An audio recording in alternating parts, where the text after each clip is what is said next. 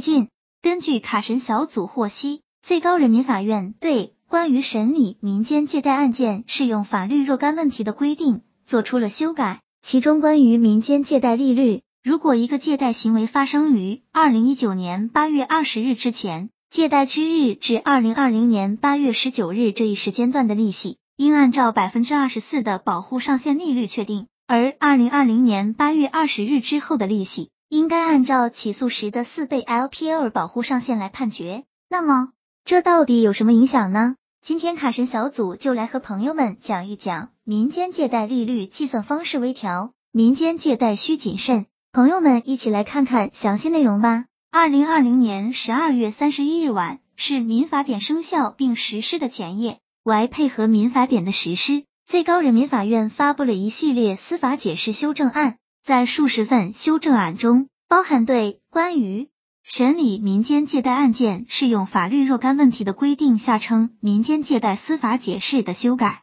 其中，修改的重点条文就包含了民间借贷利率，将民间借贷司法解释第三十二条进行修改。按照新修订的司法解释，一个借贷行为。如果发生于二零一九年八月二十日之前，借贷之日至二零二零年八月十九日这一时间段的利息，应按照百分之二十四的保护上限利率确定；而二零二零年八月二十日之后的利息，应该按照起诉时的四倍 LPR 保护上限来判决。这一调整解决了基层法院实务中的困惑。根据卡神小组分析认为，此次修订符合法不溯及既往这一基本法理。更为合理。此前的二零二零年八月十八日，最高法院对民间借贷司法解释中利率的两段三区进行修正，将二零二零年八月二十日后的民间借贷案件利率保护上限调整为四倍 LPR，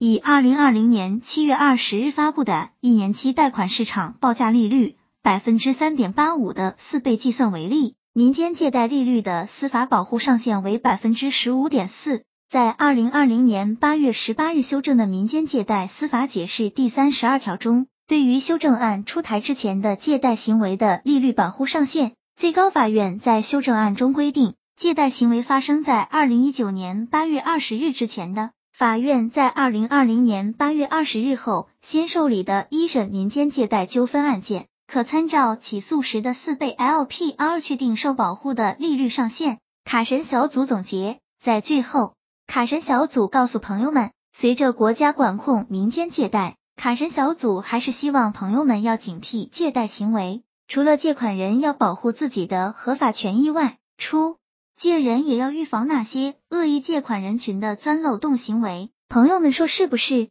希望这个资料对朋友们有所帮助。